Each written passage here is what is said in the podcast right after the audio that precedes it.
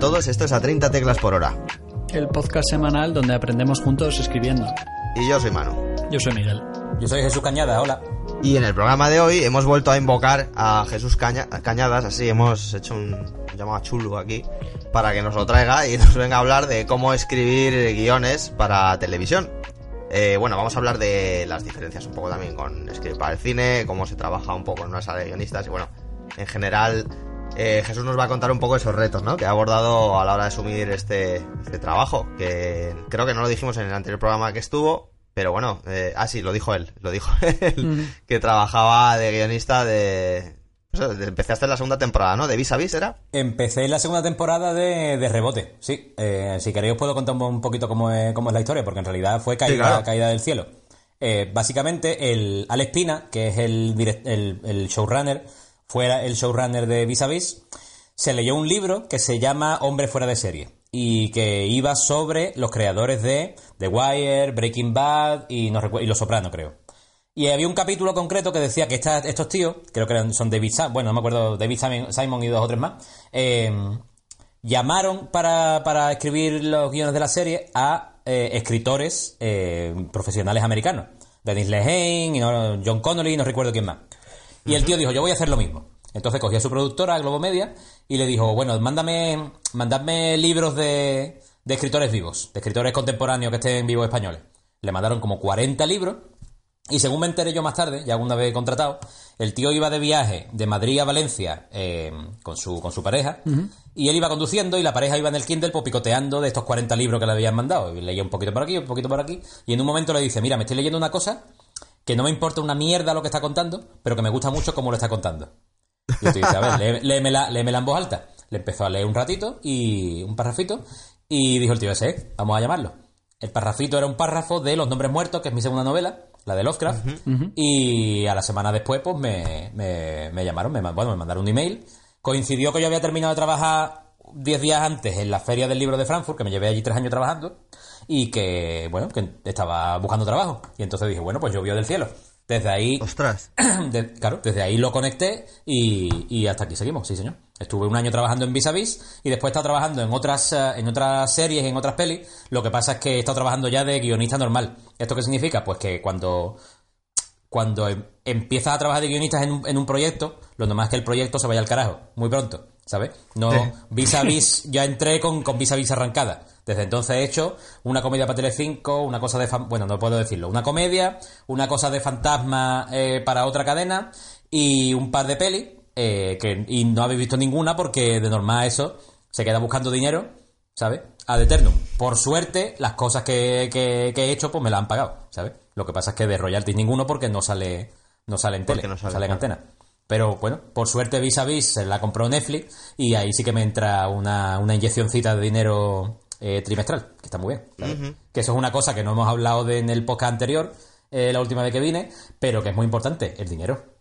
El dinero, amigo. el dinero sin él no se va a ningún lado. dejaos de, claro, dejarse de pensar en vosotros como y vosotras como artistas, ¿sabes? Y pensar más en autónomo. Soy autónomo y tengo que pagar una cuotita y tengo que pagar un alquiler y tengo que pagar un ordenador y que te paguen, que te paguen por lo que escribe, que te cuesta mucho trabajo escribirlo, ¿sabes? Pero bueno, ya entraremos un poquito más en eso.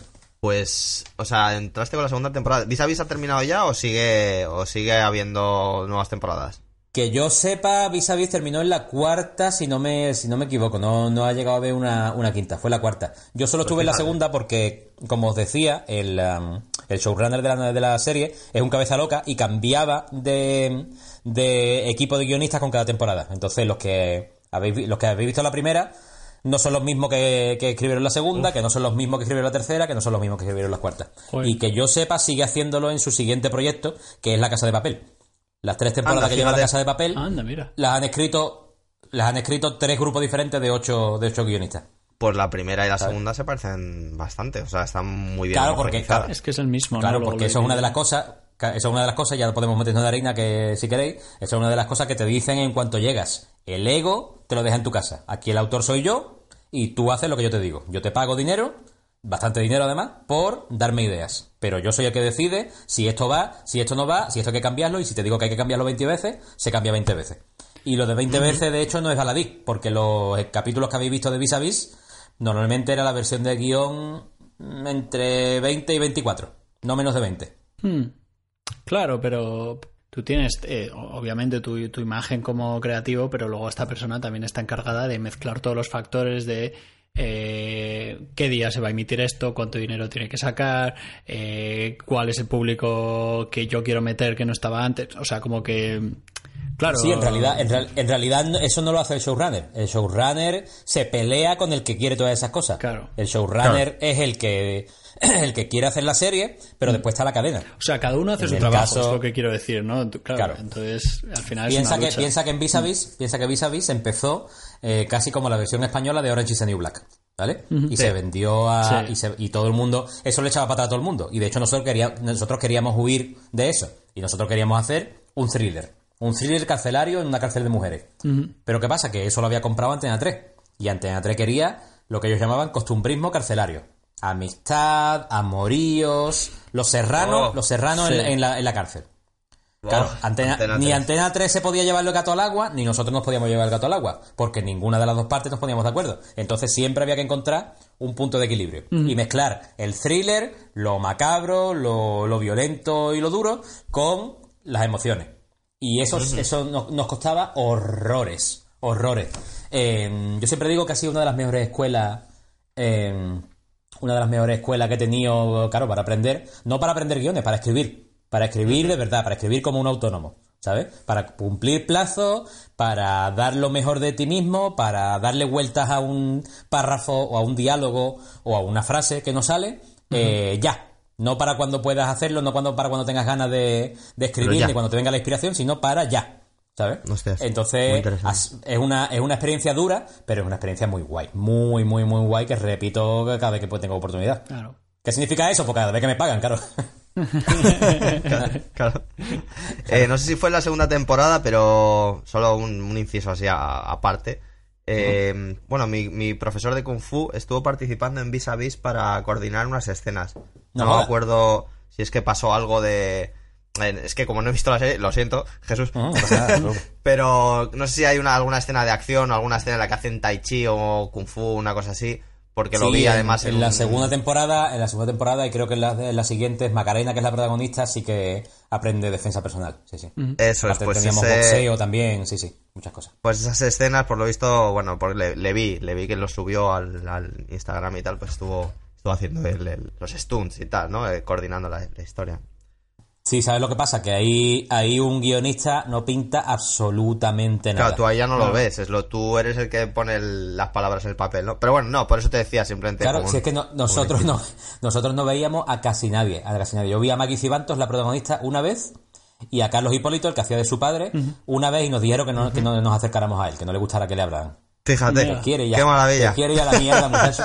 Entonces, no, no, no. El, el guionista en estas cosas, en realidad es como el escritor en, en el mundo editorial, que prácticamente molesta. Es el que se lo inventa todo, pero es el que molesta, es el que es el tonto que está mejor. Sí. Fíjate, aprovechando esto, te voy a decir, a ver, porque claro, eh, la audiencia estará escuchando y dirá, sí, sí, pero, pero ¿y cómo funciona esto, no? Entonces, eh, a, a ver si nos puedes comentar un poco cómo sería el proceso, ¿no? En una sala de guionistas, eh, para, por ejemplo, para, para ir, bueno, mejorando un borrador, eh, cómo se aprueba, este tipo de proceso, ¿no? Para que la gente se Claro, entienda claro. un poco cómo va detrás y dónde, se, dónde se encuentra el escritor en todo este proceso, ¿no? Empezamos con un pequeño resumen y después vamos profundizando. Genial. La, la sala de guiones se puede resumir en tres palabras. Una puta pesadilla. es, una, es, es una puta pesadilla. ¿Por qué esto? Vamos a ir desglosando ahora por qué significa, qué significa esto exactamente. Eh, de normal, una serie que ya está en antena, eh, esto es para, para, para vis a vis. Las otras cosas que he hecho, como tenían tiempo y se iba buscando el dinero y te iban pagando a plazo y eso, eso es otra cosa. Pero una serie que ya está en antena y que, y que, que tiene que emitirse, eh, Va a tope. tiene plazos para ya. Tienes Claro. que entregar ya. Lo que sea, todo ya. Entonces, ¿qué, qué hacíamos? Pues lo que hacíamos era los mm, ocho, las ocho personas que éramos, más el showrunner, nos dividíamos en tres grupos. Cada grupo tenía un líder, ¿vale? Y cada grupo se encargaba de hacer un capítulo, pero los hacíamos simultáneamente. ¿Eso qué pasa? Que a lo mejor tú estabas escribiendo una escena con un personaje y te llegaba el showrunner y te decía, no, no, no, si este está muerto. Bueno, muerto no, está en coma. ¿Cómo que está en coma? No, acaban de escribir, el grupo 2 acaba de escribir que ha entrado en coma y tu capítulo viene después, entonces no lo puedes usar. Bueno, pues venga, hay que rehacerlo todo entero, ¿sabes? Y eso pasaba constantemente, todo el tiempo. Aparte de eso, eh, una cosa que, que, se, que, que la gente no suele saber es que se habla mucho. El 80% de escribir un guion es hablar, más que escribirlo. El 20% sería el escribirlo. Porque tú estás eh, lo que se llama trameando. Tú estás lanzando tramas, lanzando ideas y viendo cómo se pueden desarrollar. ¿Vale? Entonces, trabaja con una pizarra, con un whiteboard o lo que o con, o con, con o lo que sea, diciendo, bueno, pues esta escena, después esta, después esta, esto va ir así, esto es lo que va a pasar. Eh, y así creas la escaleta del, del capítulo. Estos son a lo mejor Mm, días o una semanita, más o menos, de, trabajo. Pero después eh, se reparten las escenas y tú dices, bueno, pues el coordinador de tu grupo dice, bueno, pues tú te vas a encargar, Jesús, de la 1 a la, a la 9, eh, tú, Esther, te vas a encargar de la 10 a la, a la 16 y se van, lo vas haciendo así. Esa es la primera versión. Esa es la primera versión, pero claro, tú tienes que saber exactamente todo lo que pasa, todo lo que ha pasado, que se está escribiendo simultáneamente y no lo sabes, y todo lo que va a pasar, que se está escribiendo simultáneamente y no lo sabes. eso es un jaleo. Em, una vez, sí, sí, sí, una vez lo has escrito todo, una vez lo has escrito todo, que ya es, bueno, te encierras mañana y pasado, y el otro ya tiene que estar todo escrito, vale. Una vez lo has escrito todo, todo se pone en común. Eh, como lo han escrito diferentes personas, el líder del grupo, por así decirlo, lo junta todo y modifica más o menos para que todo parezca que lo ha escrito una persona. Entonces, para que no haya mucho... Ah, homogeniza un poco, ¿no? Claro, claro, claro, digamos que homogeniza, exactamente. Eh, eso se le pasa al showrunner y entonces se hace la lectura del guion. ¿Eso qué es? Que nos juntamos, o bien por videoconferencia, si estamos en diferentes sitios, como yo en Berlín, o en una cafetería, o en casa del productor, o donde sea, y empezamos a leer el guion. ¿Vale? Él, lee y va leyendo y va leyendo y va leyendo y lo manda toda la mierda, básicamente. pero esto qué es, pero esto qué, pero esto no puede ser así, pero por qué mierda hace esto este personaje, pero esta escena es larguísima, pero esto nos lo van, nos lo van a chapatar en Antena 3, pero esto hay que cambiarlo. Y entonces empiezas a apuntar todo lo que todo lo que hay que, todas las anotaciones que el tío te da, todas las correcciones, y se va, se va enfadado y, y entonces nos vuelve a juntar el grupo Sí, lo que pasa es que esos enfados no son enfados de verdad. Esos enfados son porque él es showrunner y hay que, y hay que demostrar esas cosas. Claro, hay, que em, apretar. Y bueno, y sobre todo le están dando por culo con mensajes de WhatsApp a, 500 la hora. Claro, claro, claro. De ha fallado no sé qué, la Guardia Civil nos iba a dejar un helicóptero y ya no, nos lo deja, se han enfadado porque el personaje del Guardia Civil parece tonto en no sé qué capítulo, este actor dice que ahora no viene, este está pidiendo más dinero y eso, todo eso mientras se va leyendo tu guion. Entonces, pues imagínate, Imagínate, el tío tiene un casoplón, pero también tendrá 17 úlceras. Entonces. Mm, no sé si eh, compensa, ¿no? no lo sé yo tampoco, no lo sé, no lo sé. El caso es que. Mm, ¿Cuántos estáis ahí en la sala de guionistas, más o menos? Nueve. Nueve, nueve. En Vis a Vis éramos nueve. que podía ser más, ¿eh? divididos en grupo, divididos en grupo, pero, pero nueve. Sí, sí. Y una vez las anotaciones se vuelve a hacer una segunda versión y este proceso se repite y se repite y se repite hasta que el, el, showrunner está contento con lo, con lo que tiene. También entra ahí la idea espontánea, ¿sabes? La idea espontánea es que de pronto estábamos trameando en una sala, se abre la puerta, entra el showrunner y dice algo como mmm, traqueotomía. ¡Pum! Y da un portazo, se va. Todos nos miramos, bueno, pero ¿cómo traqueotomía? Bueno, apúntalo en algún lado, apúntalo en la pizarra, traqueotomía. Al rato viene otra vez. Traqueotomía. Quiero que Sandoval, el médico de la cárcel, que es un personaje violador, muy negativo y tal, quiero. Eso está quedando muy plano. ¿Sabes? Eh, desde, desde, que empezó Sandoval es, malo, malo, malo, malo, malo, malo, y no tiene por qué ser así porque es médico. Quiero que le salve la vida a alguien. Quiero que le haga una traqueotomía a alguien de urgencia. ¡Pum! Portazo. Todos nos miramos. Bueno, ¿a quién le puede hacer este hombre una traqueotomía? Eh, yo qué sé. A Tere, a la Yonki, venga, apunta, a Tere. ¿Por, qué a Tere? Bueno, ella empieza a tramear, empieza a lanzar ideas. Tere le hace la traqueotomía porque se ha atragantado. Bueno, ¿y por qué se ha atragantado? Bueno, hombre, es la yonki, pues a lo mejor la han pillado con una papelina o con droga, con un pollo, se la ha tragado y se la ha quedado atorado. ¿Y de dónde salió ese pollo? Bueno, pues a lo mejor están diseñando un sistema con las palomas que entran y salen del patio para pasarse droga y entonces vas trameando, ¿sabes? Claro. Vas deconstruyendo, ¿no? lo pones en forma de escenas, por así decirlo. Decide, claro, vas construyendo, mm, en realidad tampoco lo hemos dicho en, la última vez que vine, pero eh, vas construyendo hacia atrás. De construyendo, de esto va a ser el clímax, claro, esto es el clímax y cómo llego hasta aquí, y cómo llego hasta aquí, para que todo sea o bien consecuencia de algo o causa de algo, ¿sabes? Para que no haya, para que no haya escenas. eh, claro. Colgando, colgando ahí que no vayan a ningún lado. Eh, eso, es, eso, eso se aplica tanto al guion como a, la, como a la literatura. Una vez hecho ese trameado, se reparten las escenas, se consulta con el, con el, con el showrunner, mira, queremos hacer esto, va a pasar así, y él dice, venga, vale, hacerlo.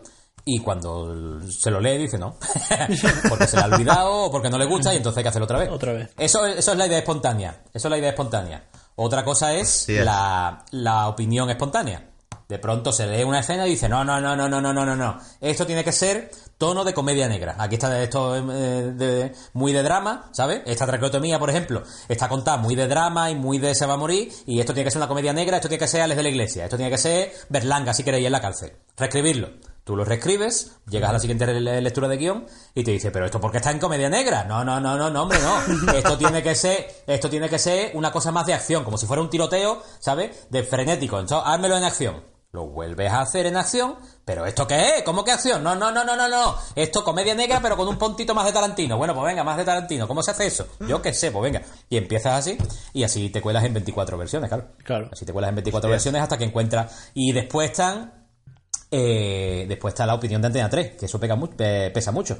Que Antena 3 llega, ¿sabes? O la cadena que sea, llega y, dice... Y sigue diciendo que quiere a Antonio Resines ahí, ¿no? no, o Antonio Resines o más amor, más amor entre, entre Macarena, la protagonista, y uno de los guardias. Y entonces necesitamos más, más, más hermandad entre las, entre las presas. Yo, ¿cómo hacemos más hermandad entre las presas? Bueno, pues no sé. Eh, les están dando comida podrida en la cocina y hacen una huelga, una sentada. Una sentada en el patio. En el patio, venga, sí, 50 en el patio, echándole el pulso a la directora, lloviendo. Venga, lo escribimos le gusta el showrunner, venga, lo dejamos. Ahora llega Antena 3. No, no, ni de coña.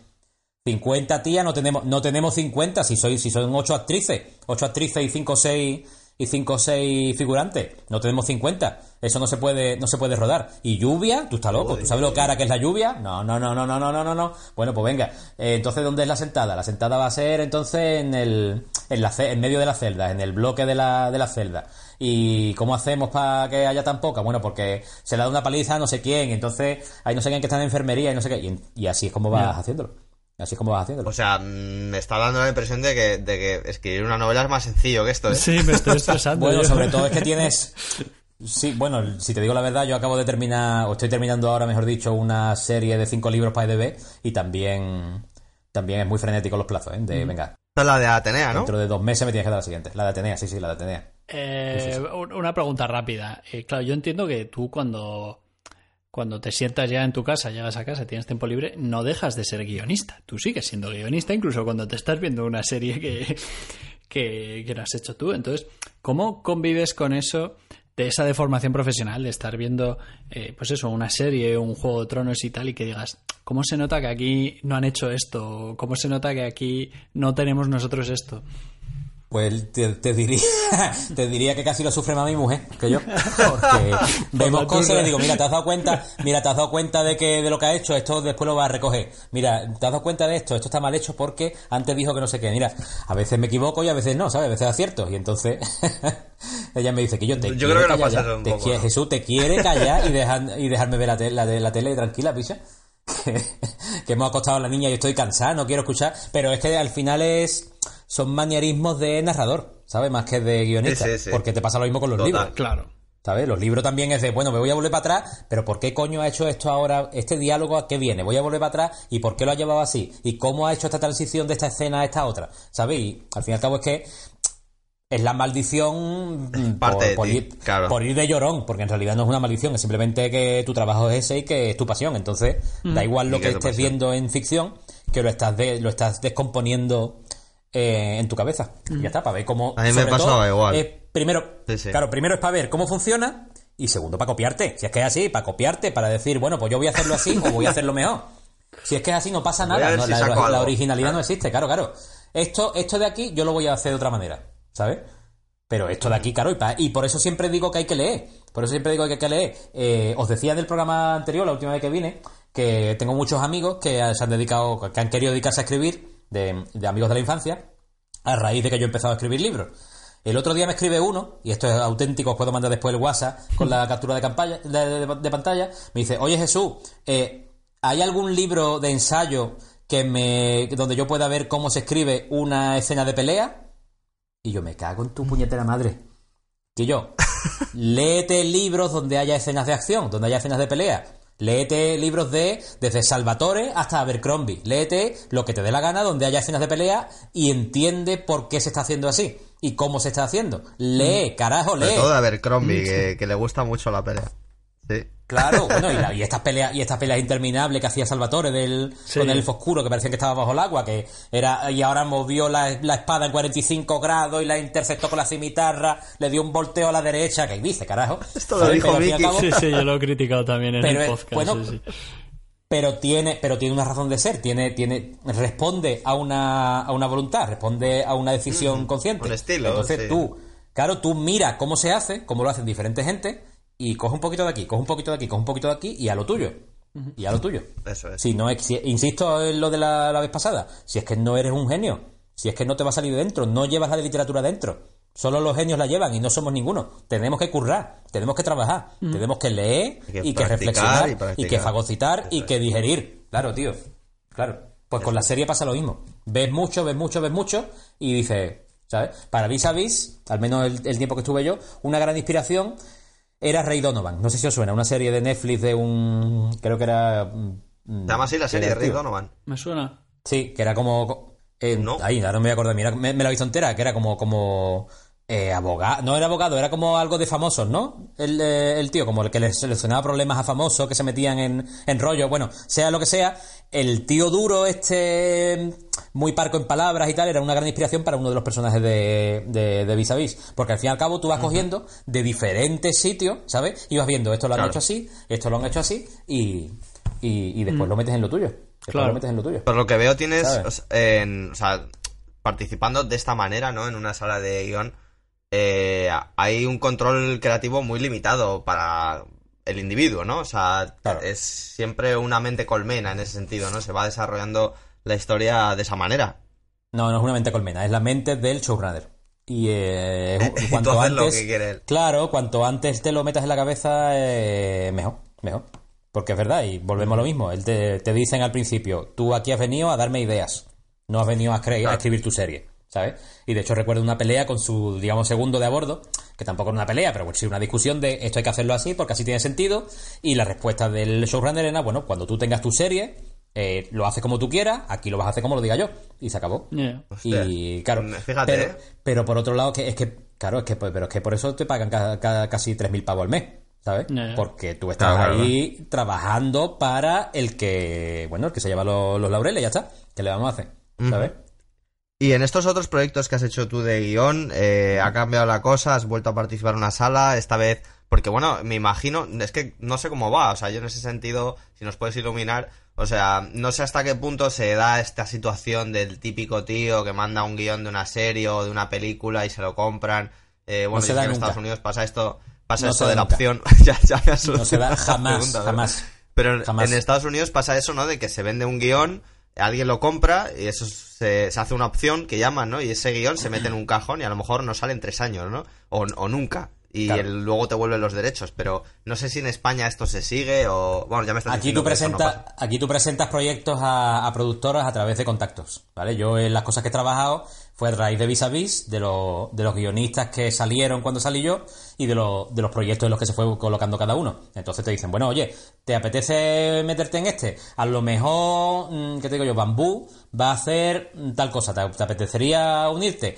¿Me mandas una prueba para no sé quién? Eh, no sé quién está buscando guionistas para una peli, quieren hacer un tratamiento, el tratamiento lo pagan a dos mil pavos. Mm, ¿Te anima? Venga, y ¿sabes? Y vas así, vas así. aparte de se publica Salvochea, se publica Atenea, te empiezan a llamar de productora, mira que querríamos hacer tal, estamos pensando, nos ha gustado mucho Salvochea, pero es, eh, eh, no es factible porque es muy caro, entonces, pero podría ser que hiciéramos tal cosa, mándame un algo, ¿sabes? Em, pero volvemos a lo mismo que decíamos antes, ahí entra el dinero. Si te pagan, guay, si no te, si no te pagan, nanay. Claro. No te voy a decir el, no te voy a decir el nombre porque... Mm, no me han dado permiso para decir nombre, pero a un muy buen amigo mío, escritor de terror, mm, para mí el número uno o dos eh, de España, le contactó un director muy famoso, muy famoso, que tiene ahora mismo una peli en, en, cartelera, y le dijo, oye, mm, me encantan tus libros, me lo he leído todo, creo que podríamos hacer algo muy guay, dame alguna idea para, para hablar con, con, mi productor que me ha hecho esta peli, eh, a ver si podemos hacer algo. Y mi amigo le dijo, ah, pues de puta madre, sí que tengo alguna idea tal, mm, ¿cuánto pagáis? Y la respuesta del nota por email fue, ah, pagar. No, sí, claro, claro, si es que para cómo está la vida, claro que hay que pagar estas cosas. Ya te digo algo. Oh. Ah, qué mal, tío. Ya está hoy. ¿Qué? Ya está, cómo está el tema. Y es que ese es el rollo. Lo que pasa es que, y esto es una lección también muy importante, en cuanto al dinero, no hay que enfadarse. Tú no te enfades. Cuando, te lo cuando las editoriales te digan, cuando te vengan a decir, no, la coedición, no, te pagamos poco, no, tendrías que desplazarte tú al festival, no, tendrías que correr tú con los gastos del hotel, tú, tranquilo, ¿sabes? Da siete cabezazos contra la pared si hace falta, em, pero después le contestas tranquilamente y le dices, mira, yo tengo esta experiencia, tengo esta, este talento, si tú quieres llamarlo así, tengo estos libros publicados, te voy a dar un servicio, eh, me tienes que pagar. Si no me quieres pagar, pues, no, pues no, no, se hace nada y tan amigo. Y tan amigo. ¿Sabes? Y eso es lo que hay que, lo que, hay que intentar hacer. Eh, plantarte y no aceptar y no aceptar rollo. No aceptar rollo. Eso es. Entonces, estos eh, proyectos en los que has trabajado ahora también ha sido el mismo estilo, ¿no? O sea, sala de guionistas y otra vez a... No, han sido o yo solo o yo solo o con otro. O yo solo o con otro. La comedia esta que os, dije, que os dije antes la hice, la hice con otro y, se la presentamos a la, la Biblia a la productora eh, nos pagaron un dinerito, tardaron bastante en pagarnos, por cierto, pero, pero, pero pagaron.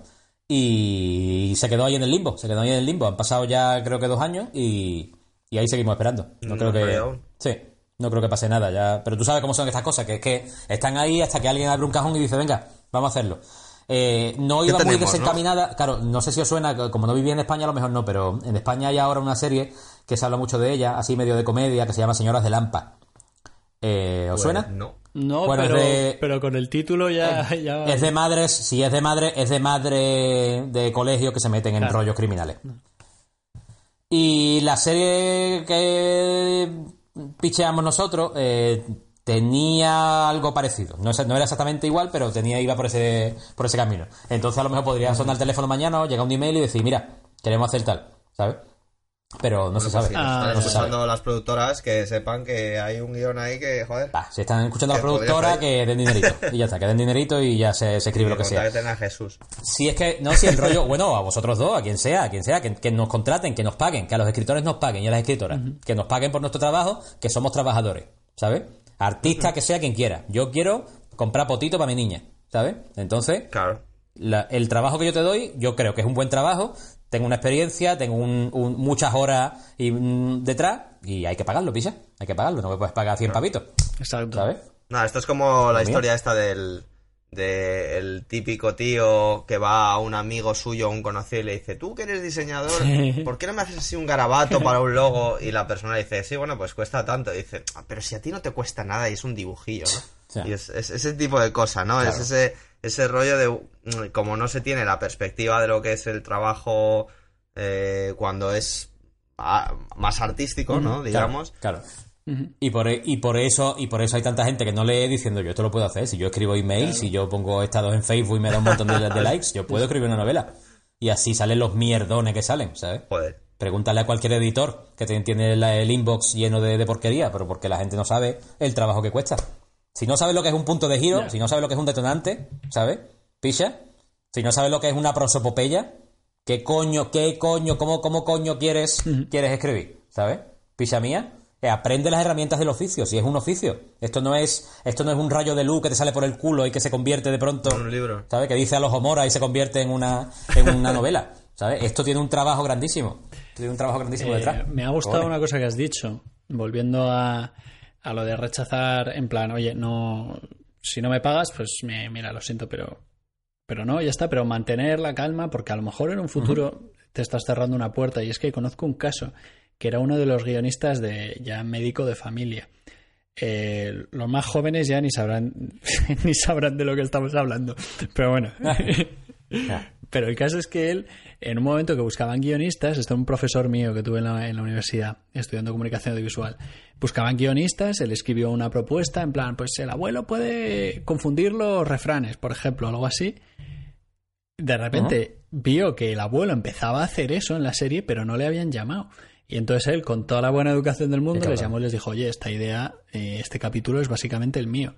Y a partir de eso le contrataron, porque porque bueno, ah, él decidió en vez, de, en vez de ir ya de primeras con el hacha, en plan, oye, esto está muy feo lo que habéis hecho, pues eh, bueno, y, acabó siendo guionista. Diplomacia, ¿no? Claro. Sí, pero eso ya, ya, demuestra que es una guarrada. Honestamente, lo siento por. Pero si es que guarrada, pero si es que guarrada te vas a encontrar miles. Si es que guarrada te vas a encontrar miles, miles. Hay que ser profesional. A Hoy me han contado, hoy me han contado a mí dos guarradas eh, del mundo editorial. Pero es que es así. Tú tragas y sé elegante y di, mm. mira, no, lo siento, no, no lo acepto, no lo acepto. Sin enfado y sin, y sin problema, no lo acepto. Sí, sin berrinches, otro. Está claro. alguien que lo acepte, pues ya está. Tú verás hasta dónde estás dispuesto a pasar o, o no, y... pero desde luego hay que dar una imagen profesional porque eso también como se suele decir, o sea, hay una cosa que yo digo mucho también, autopubliques o escribas lo que escribas, eh, recuerda que como en este mundo estamos enlazados todos, en este sentido, o sea, lo que hace uno afecta a todos también. Entonces, si a la gente se la empieza a ver, o oh, es que los escritores son esto o son lo otro, eh, nos afecta a todos, ¿no? Entonces... Sobre todo predica, predica con el ejemplo. Eso es. Predica con el ejemplo. Yo no puedo hacer que todos mis vecinos reciclen, pero puedo reciclar yo y decirle a la gente, yo reciclo. Y ya está. Y esto es lo mismo. Yo puedo decirle a la gente, yo no acepto trabajo por menos de X. Ya está. Te pongo un caso, un caso en concreto. Una editorial Claro, yo os decía en la última vez que vine que, yo me dedico, que yo me dedico a la literatura. Yo no gano dinero solo de mis libros, yo hago un montón de cosas. Yo hago traducciones, hago correcciones, hago correcciones de estilo, hago informes de lectura, y todo junto, pues me hace mil euristas, ¿vale? Al año, al final del año. Juntando con los anticipos y con, el piquito que te da la SGAE, con todo junto. Mm. El caso es que hace ya unos cuantos años me, me llegó un encargo Em, para hacer un informe de lectura de una novela alemana. Vale. Y. Vale, pero la novela eran 400 y pico páginas en alemán. Y pagaban 80 euros. Y yo le dije, hombre, em, tú piensas que me tengo que leer esta novela, que he dedicado mucho tiempo a aprender alemán, eh, que me tengo que leer esta novela de pe a pa y que. y que. Mm, te tengo que dar después el, el informe. Ponle que me la leo entre hoy y mañana, ponle que le dedico unas 10 horas, ¿vale? A leerme la novela. Y ponle que le dedico otras 2 horas más o menos a, hacer el informe. Me vas a pagar 80 euros menos impuestos. Me va a salir por 4 euros la hora. Yo no puedo trabajar por 4 euros la hora. Bueno, te puedo subir a 85. No, no, no me estás entendiendo. No me estás entendiendo. Como somos amigos, como te conozco, te puedo hacer el favor y hacértelo por 200 euros. Pero por eso, por 4 euros la hora, yo no te lo voy a, no te lo voy a hacer. No, no, es que es demasiado caro. Bueno, pues entonces mm, te buscas a otro o no, o no evalúes, o no evalúes el libro y ya está. Muchísimas gracias por tu disponibilidad y, por, pensar en mí, pero yo estas condiciones no las acepto. Y oye, tan amigo, no pasa nada. Mira, ya que has dicho esto, hay una cosa que me gustaría decir a la audiencia también, ya de paso, porque justo a raíz de lo que acabas de decir, que has dicho lo de eso, que te hace el. que además, bueno, mira, te voy a hacer el precio de amigo. Eso está bien, ¿no?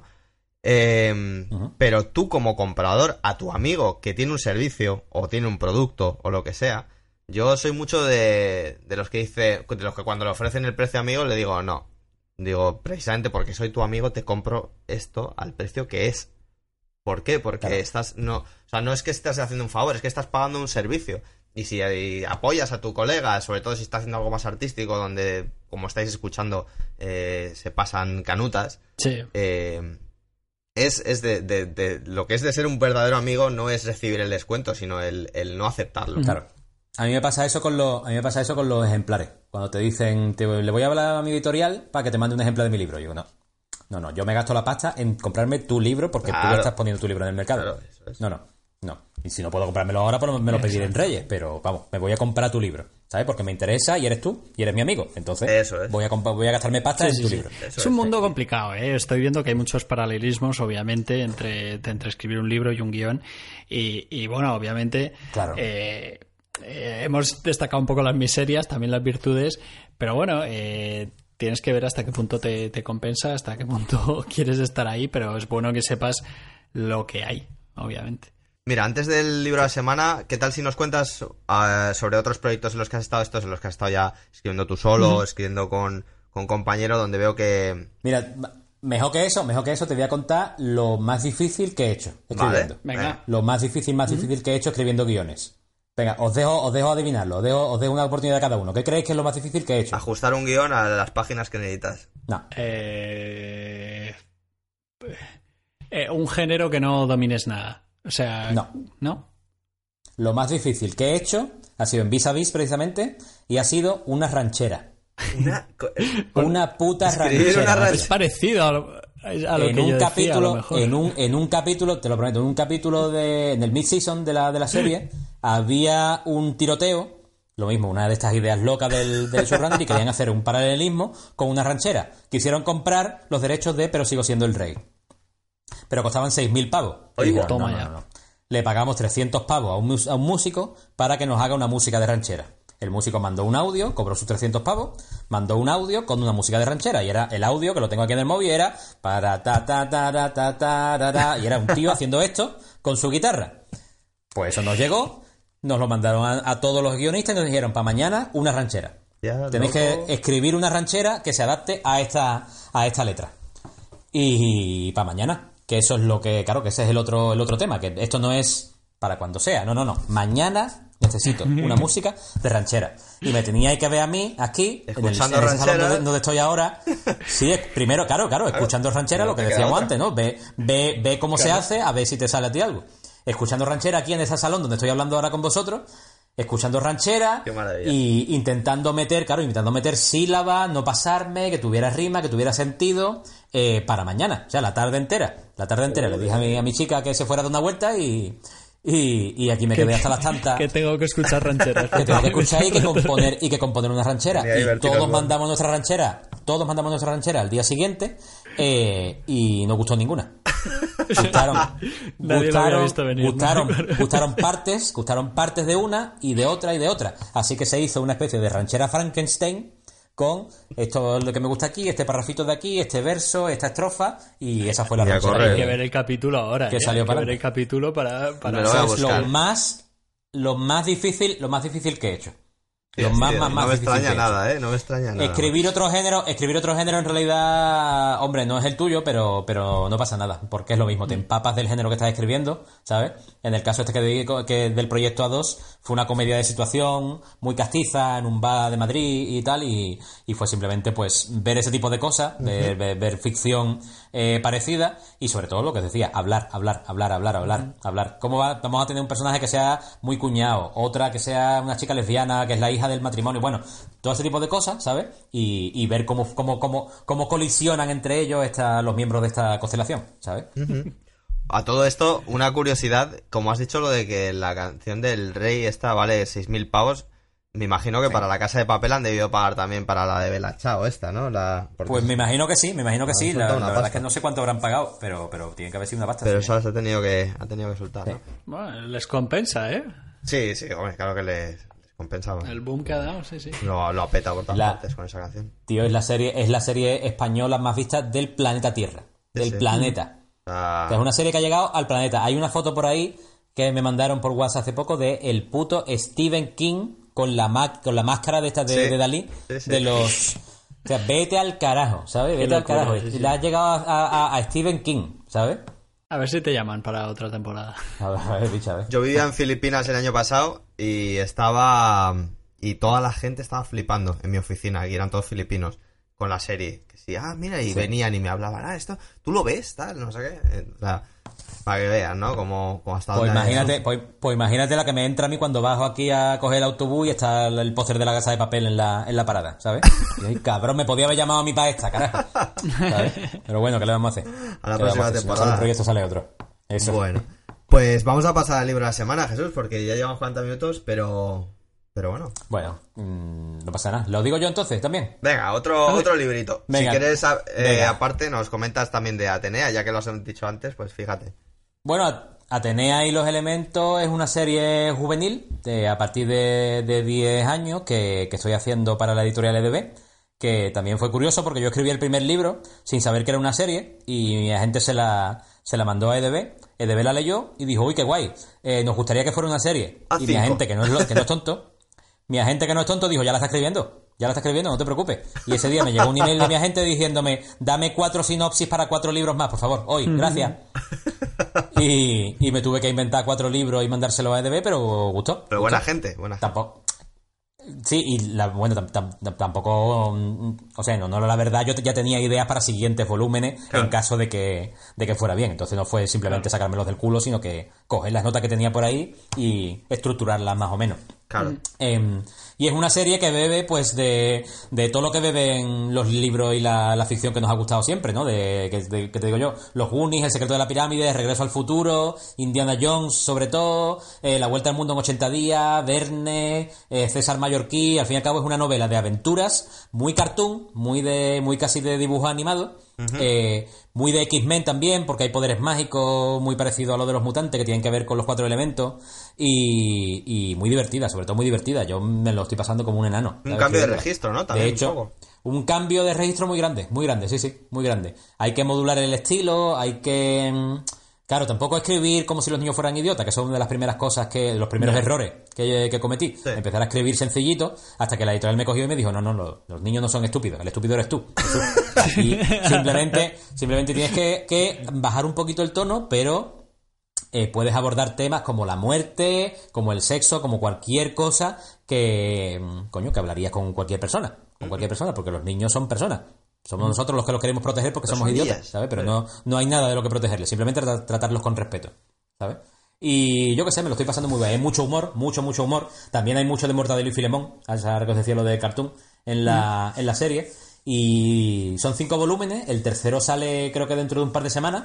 Eh, y el cuarto ya está entregado. Ahora me queda el quinto. El quinto me lo haré en breve. ¿Era el primero el que salió para que en el Celsius hiciste la presentación? Sí, en el Celsius hice una presentación express de 15 minutos porque llegamos tarde.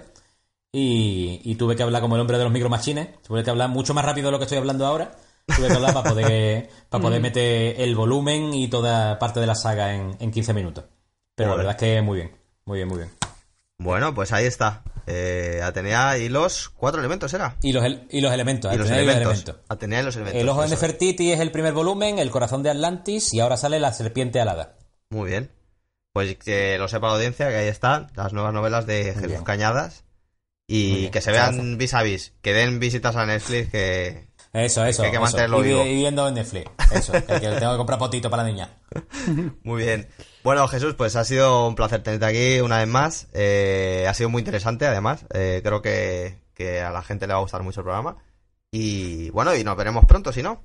De puta madre, tío. Pues nada, que, que, vaya bien por ahí por, por las tierras asiáticas que, está, que estás dando vueltas, por las escandinavas y, y, encantado de charlar aquí de, de, mi famplina. O sea que cuando queráis repetimos. Muy bien, muchas gracias. Ha sido un placer. Muchísimas gracias. Venga, muchísimas gracias. Chao. Pues esto ha sido todo esta semana y vosotros os toca ponernos a escribir. Nosotros nos vamos cada uno, cada mochuelo a su olivo, como se dice. Así que nos vemos la semana que viene en 30 teclas por hora. Muchas gracias. Si te ha gustado este programa, recuerda que puedes escucharnos en iBox, iTunes, Spotify y YouTube, y nuestra web www.30teclasporhora.com, que es donde está nuestro contenido.